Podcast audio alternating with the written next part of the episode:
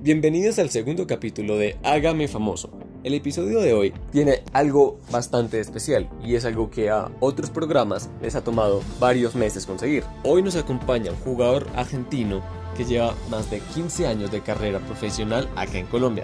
Ha pasado por equipos como Deportivo Pereira, el América de Cali, La Equidad y más recientemente estuvo en el Unión Magdalena. Él es Fernando Batiste. Fernando, gracias por aceptar la invitación. Bien, bien, muy bien, este yo. Gracias por la invitación y nada, poder este, pasar un momento agradable. Bien, a ver, esto es exótico porque usted nació en una ciudad llamada Tacural. ¿Dónde es eso? Está a 15 kilómetros de Rafaela, que es la ciudad más grande, por decirlo así, del sector. Está Atlético Rafaela, que jugó primera división de Argentina. A ver, se ya cuenta con 36 años, ya es literalmente toda una vida dentro del fútbol. Usted comenzó desde, desde muy niño, se formó en, en las inferiores de Rosario Central. Sí, y a los 7, 9 años llegué a Rosario Central. Ah, en ese momento usted tenía una gran proyección como, como delantero y bueno, luego le tocó dejar la posición, pero usted tiene varios trofeos de, de, de goleador de esos campeonatos, ¿no?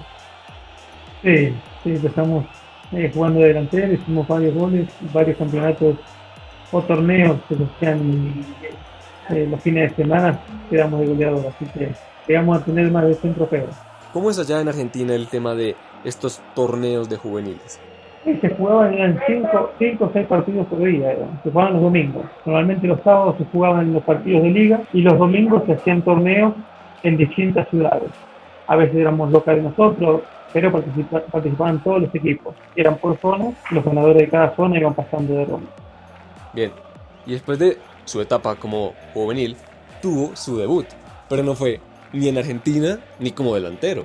Usted comenzó como lateral en Bolivia. ¿Por qué? Sí, yo a los 19 años decidí dejar de, de jugar porque me había aburrido, me había cansado. Eh, representantes, amigos que estuvieron al frente de una filial de River Plate en, en, Rosario, me preguntaron si me animaba a ir a jugar a Bolivia, me estaba entrenando en, el, en la filial esa, y me preguntaron si me animaba a ir a jugar, que estaba buscando un lateral izquierdo. Entonces, obviamente, las ganas de jugar fueron más que, que la razón en ese tiempo, y, y nada, agarramos las maletas y nos fuimos. Sí, en un equipo llamado San José de Oruro. San José de Oruro, sí, señor. No, yo nunca había escuchado de, de ese equipo, perdón.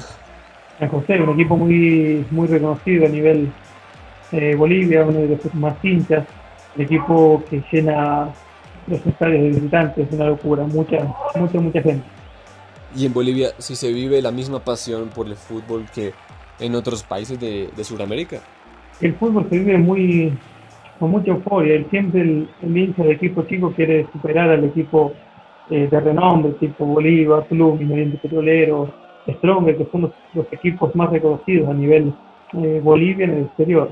Eh, en las tribunas siempre se hace un, un, carnaval aparte de lo que es el, el, fútbol, el partido de fútbol como tal. Siempre está la, el color, la gravía de la gente. Es un clima muy cálido, más allá de, del frío que se vive en las ciudades, que pasa muy bien, la pasa muy bien la gente en las tribunas. Venga, y eso, en el tema del clima, ¿qué tan diferente era Tacural de Oruro? Tacural es, tenemos las cuatro estaciones, soy de Argentina. El verano es muy caliente, el invierno es muy frío. Eh, nada, uno se acostumbra a este clima. En Bolivia, en la parte del altiplano, lo que es La Paz, eh, Potosí, Oruro, son fríos constantes. Si bien eh, al mediodía se levanta un poquito la temperatura, mayor tiempo durante el año es, un, clima bastante frío y, árido. En ese momento, ¿cuál era el equipo fuerte de Bolivia? ¿Ya era Bolívar? Siempre, siempre los equipos fuertes son los son Bolívar, Stronger, eh, Oriente Petrolero, Blooming, que son los equipos de, de mayor poder económico.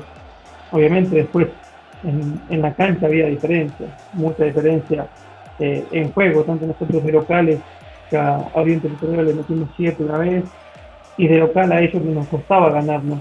También hay que, hay que re, reconocer que nosotros jugábamos a 3.800 metros de altura y ellos jugaban a nivel del mar. Entonces había mucha diferencia de, de altitudes donde nosotros hacíamos valer ese, ese plus que teníamos del, tema climático y, nosotros teníamos una ventaja muy grande.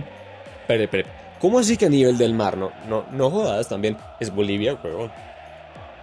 Eh, sí, digamos, no tanto a nivel del mar, pero sí tenían una, una altitud mucho más baja de lo, de lo normal, eran mil metros eh, sobre el nivel del mar, creo que Cali está a 900 metros, eh, Camundí está a 900 metros sobre el nivel del mar. Y bueno, nosotros jugábamos a 3.800, La Paz está a 3.600, Potosí estaba a 4.100.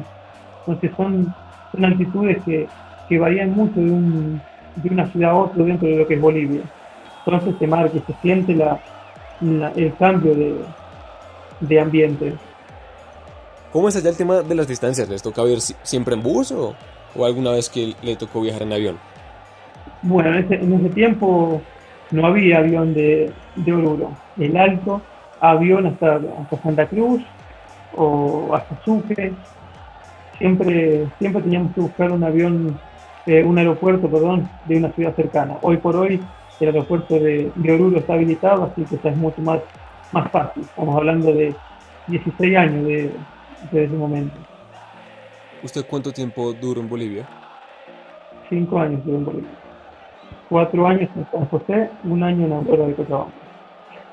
Y luego tuvo su primera experiencia aquí en Colombia. Usted llegó a la América y estuvo un año, pero, pero, usted salió porque hubo problemas con la dirigencia. ¿Qué fue bien lo que pasó? Cuando yo llego a América llego mal físicamente, el fútbol de Bolivia no tiene el mismo ritmo que tiene el, fútbol boliviano.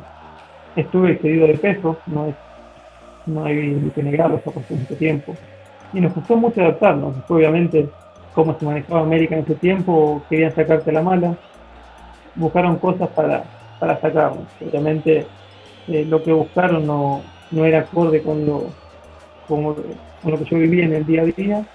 Y bueno, eh, decidieron un día seguir a entrenar, cerraron la puerta que no podía ingresar por tal y tal motivo.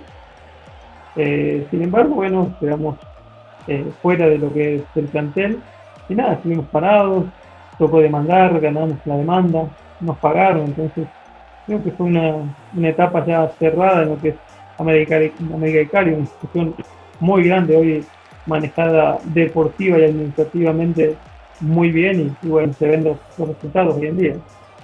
¿Eso en qué año fue? 2009. Ok, entonces en 2010 usted ya pasó a Bucaramanga Perdón, perdón, pero el equipo le fue mal. Tuvieron una pésima campaña, pero pasó una cosa bastante curiosa.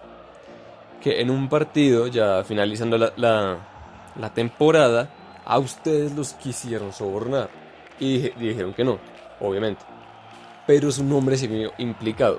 Bien, ahora es el momento de explicar por qué. Porque además estuve mirando y fue un jugador, boliviano el que les ofreció ese soborno habíamos compartido en, el equipo este de Cochabamba, en Aurora, pero fue una llamada más de como para ver qué, qué decíamos nosotros, obviamente no, no íbamos a aceptar, no aceptamos directamente lo que fue la llamada. Ofrecieron un millón de pesos por perder. Eh, dentro del camerín, ese comentario tipo burlesco, y uno de los compañeros le dijo al técnico, y bueno, el técnico salió a decir que habían, nos habían sobornado, que esto, lo otro, y, prácticamente me tiró al agua. Pero no, no pasó a mayores tampoco. No sé si me han entendido o, mala intención de, la persona que salió a decir que, nos habían sobornado. Eso quedó, para mí, quedó de, de, una llamada de un colega a otro, eh, midiendo a ver a dónde podíamos llegar y, nada más. No, y lo más impresionante para mí es un millón. ¿Qué puta, qué tan tacaño hay que ser para sobornar a un jugador profesional con un millón. O sea, marica, ¿en serio?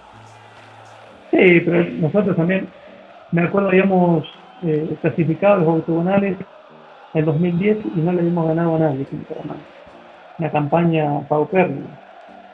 Y era, era el último partido que jugábamos. Nosotros no teníamos nada que perder, habían pensado, bueno, eh, le damos un millón de pesos a cada uno y nosotros aseguramos un cupo en la final. No, pero no, no pasamos, no, nosotros no aceptamos, lastimosamente perdimos también 1 eh, a 0, un partido que, fue muy, muy trabado. Nos ganaron sobre el final. Pero, pero nada, ahí llegó, ahí quedó y, y no pasamos sobre, queda como una anécdota.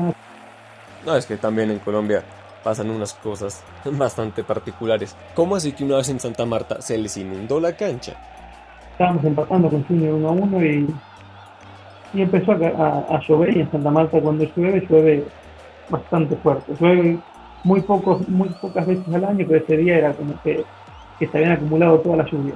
Habrán estado tapados los desagües, o no sé qué fue lo que pasó, habrán estado mal hechos.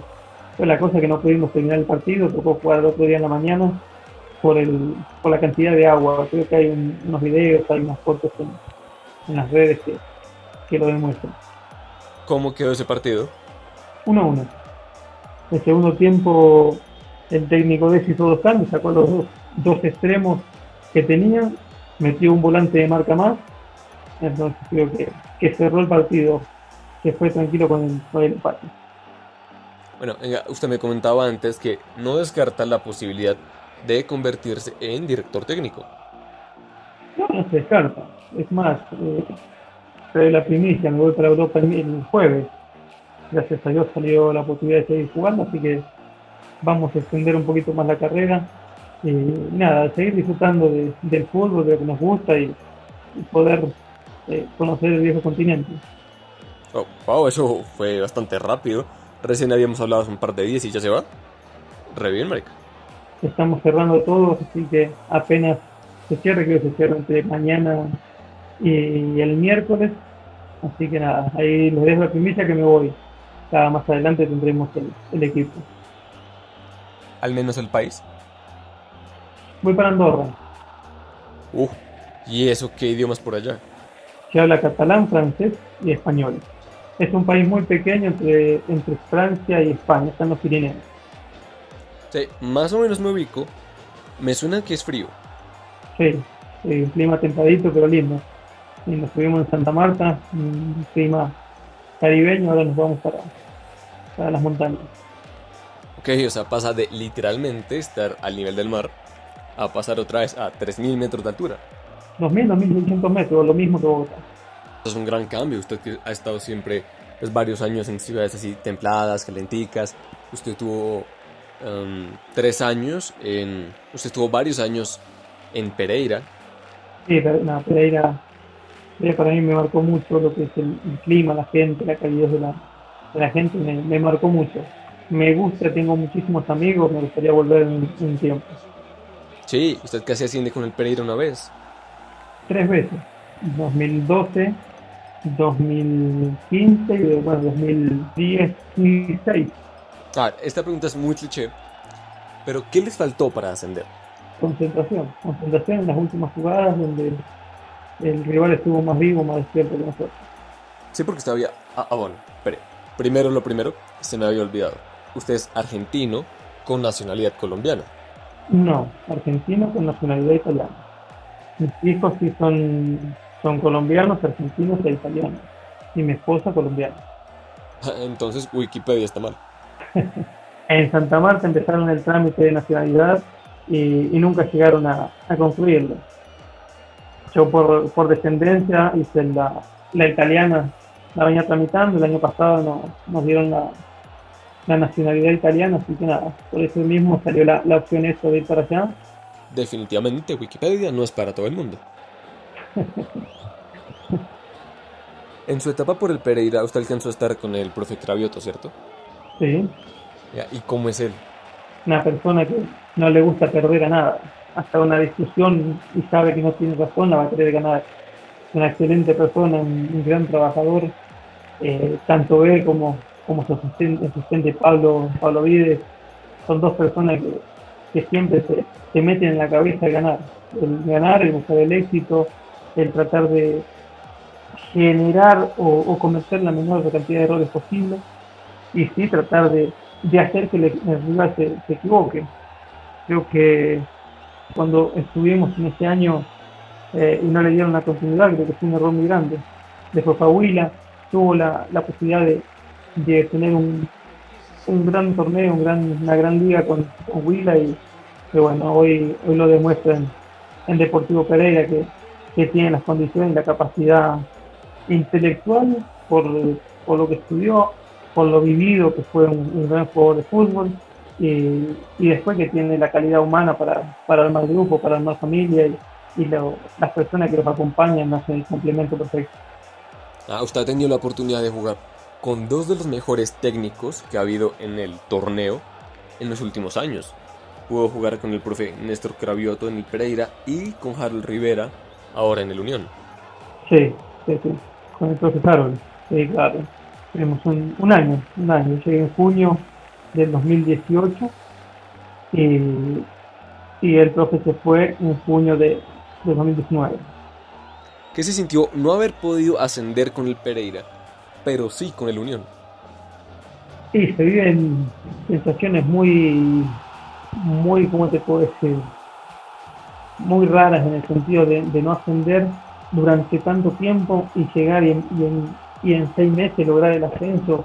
No te digo ser, ser protagonista, porque jugué poco el, el 2018, pero creo que jugué los partidos más importantes.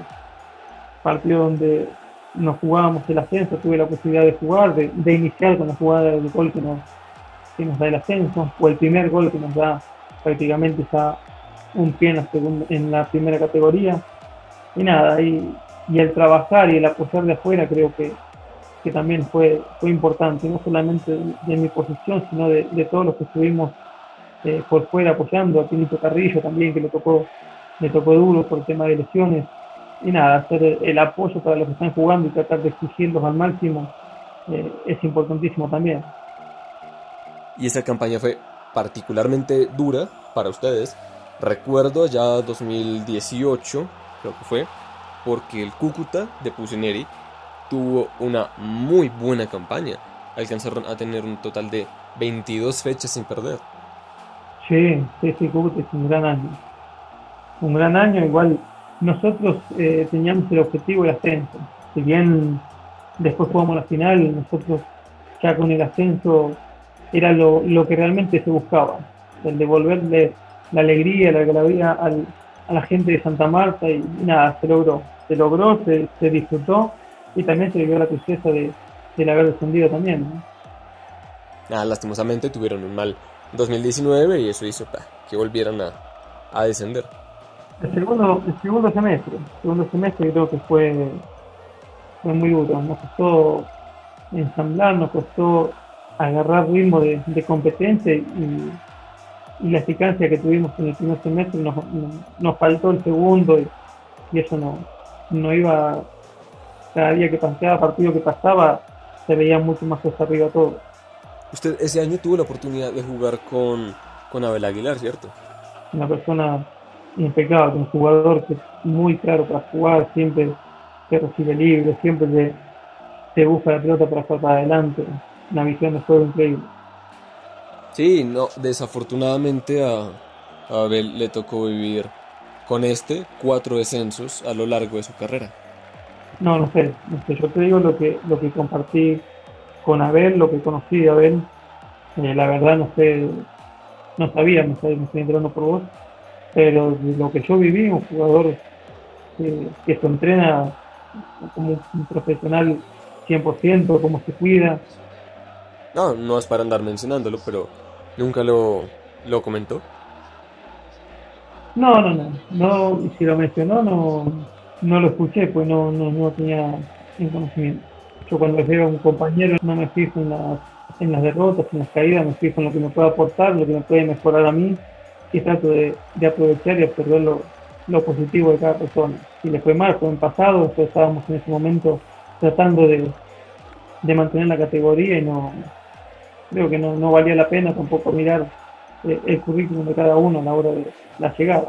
Como compañero tiene que aceptar a la persona que llega, tratar de, de darle la tranquilidad para trabajar y, y, nada, apoyar en todo lo que se pueda. A ver con, con los años que tiene, con los equipos que ha jugado, con, con, los dos mundiales que tiene encima, creo que no, no tienen por qué eh, verse reflejado eso en, su currículum. Es un, gran jugador y, y, si descendió, no descendió solo, hay todo un equipo que, y seguramente había campañas que se han hecho malas futbolísticamente hablando y que cuando llegó le tocó estar justo en ese, en ese montón, pero no, a ver, para mí es un, ejemplo por, de jugador, por cómo se entrena, por cómo trabaja, cómo, cómo trata siempre de, de aconsejar a los más chicos y, y eso es admirable. Ah, totalmente de acuerdo, igual, todo el respeto, ojalá algún día pueda entrevistarlo. ¿Qué se siente tener un líder así dentro del vestuario? Mira, yo tengo dos personas que, que me marcaron. Una, eh, Abel, por, por, lo que se, por lo que significa dentro de, la selección, por lo que fue dentro de, de los planteles de Colombia, por, por la trayectoria. No cualquiera va, se va a Europa, después a Ferreira. Dos personas que siempre tratan de, de, exigirte al máximo, de sacar lo mejor de cada, de cada jugador y, nada, que cuando te equivocas, los primeros que están ahí para, para apoyarte y levantarte, creo que, que, son los que realmente son líderes y esas dos personas son, son verdaderos líderes. Y esta temporada la prensa les dio muy duro por los malos resultados que estaban obteniendo. Sí, que el periodismo trata de hacer siempre noticias, no se trata de analizar un partido. Uno cuando, está, cuando sale un partido caliente, lo menos que quiere es que le digan qué pasó, qué pasó, por qué perdieron, porque hicieron más goles que nosotros. Sí, y ese es mi punto. ¿Qué les faltó para ganar? Pues hacer más goles, huevón. Ah, por eso te digo, no son preguntas que, que uno en caliente las puede, las puede responder bien, porque también eh, soy grosero y contestable o no contestable. ¿Alguna vez algún técnico les dijo que no dieran declaraciones? No, cuando se tomó esa medida, estábamos segundo en Santa Marta, ¿eh? y constantemente había bochinche, que los jugadores están de joda, que los jugadores salen, que eso que están tomando, que estamos segundos, estamos peleando el, el ascenso y, y querer armar el, el lío en donde, donde realmente no hay nada, no lo vemos productivo. Entonces, ¿qué hicimos? Decidimos blindarnos entre nosotros, no, no dar declaraciones, que nadie hable, si tiene que hablar, habla el técnico o hablamos eh, los más grandes a veces. Eh, la medida la tomamos nosotros, más que el cuerpo técnico. ¿Recuerdas que algún periodista le haya hecho alguna pregunta malintencionada? No, no, no, no, no. siempre, siempre la, la, las acusaciones eran de a, a ciertos jugadores, a, a compañeros que, que los veían o que decían que los veían que estaban en, en una discoteca, en un bar, nada más de eso. Usted que estuvo en varios, en varios equipos de Colombia, ¿cuál fue el clásico más lindo que le tocó vivir? Y el, lo que yo estuve acá en, en Colombia, creo que me tocó un América Deportivo Cali y me bueno, Pereira Once Caldas y Unión Magdalena contra Junior. Los tres clásicos son muy lindos. Los tres clásicos, pero el que es Pereira Once Caldas creo que es, es muy, muy, muy lindo por, por la cercanía, porque no están en la misma ciudad, pero están muy cerquita. Eso, ese clásico me gustó mucho. Este Pereira Once Caldas fue obviamente por Copa, ¿no? Sí, pero igual, el clásico se gana. El clásico no se ven si no está en la A en la B. El clásico lo quieres ganar, sea con sea. Una de las cosas más lindas del fútbol son las barras. La- los hinchas a veces son bastante recursivos, ¿no? Creativos. ¿Cuál fue la barra más, más ingeniosa o ma- o más divertida que usted haya escuchado? Mirá que la más ingeniosa eh, fue Argentina en el Mundial. Eh, cuando Zúñiga le pega el rodillazo a Neymar en la, en la espalda, al otro día sale la hinchada de Argentina con una columna vertebral, obviamente de plástico, eran todos cantando ole, ole, ole, ole, ole. Acá tenemos la columna de Neymar y andaban por todo lo que era el estadio de donde jugaba Argentina con la columna esa eh, para todos lados, muy, muy chistoso. Después del rodillazo de Zúñiga, eh, al otro día ya tenían la columna, habían comprado una columna y habían dado el cántico. ¿Y la afición del, del Unión sí se siente? Sí, sí, sí, sí.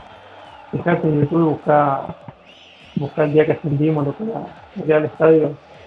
Si bien es un, estadio nuevo, creo que tuvimos un, un colorido muy, muy lindo, muy grande. Y lo mismo con los partidos con Junior, eh, un colorido espectacular. Sí, aquí en Colombia siempre hemos sabido vivir la fiesta del fútbol, como dicen por ahí. Bueno, Fernando, eso fue todo por hoy. Gracias por aceptar mi invitación y ojalá le vaya bien en, en su nuevo equipo. No, gracias, gracias a vos por, por el momento, por el tiempo. Y nada, por regalarme este espacio realmente que, que se, se disfruta mucho. Que mando un abrazo grande y hasta la próxima.